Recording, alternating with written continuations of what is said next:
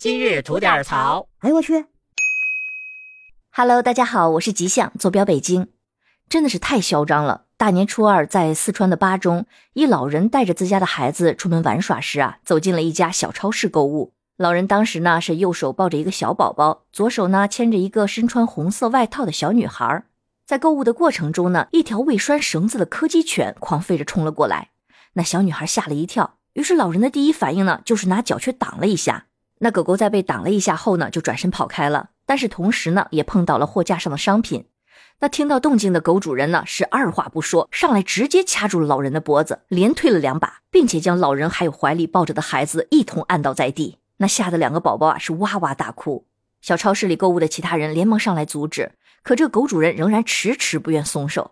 视频上传网络之后，网友们那是气愤不已，有说狗主人实在是太嚣张的，还有说这个狗主人是真的狗。甚至还有个别网友说啊，这是第一次支持老人躺在地上不要起来。其实从社会大众的认知来讲，任何人遛狗，不管是什么品种的狗，狗主人都必须要拴绳。这不仅是常识，同时还是法律义务。根据四川省预防控制狂犬病条例的相关规定来看，那对狗主人是可以处以一百到一千元的罚款的。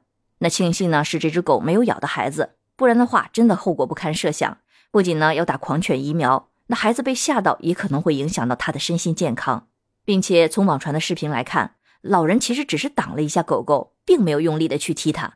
那狗主人上前掐住老人脖子，并且把孩子一同推倒在地的行为，那性质非常的恶劣。他的行为呢，属于殴打不满十四周岁的人或者六十周岁以上的人的行为，应当顶格处罚，处以十五日拘留，并处以一千元的罚款。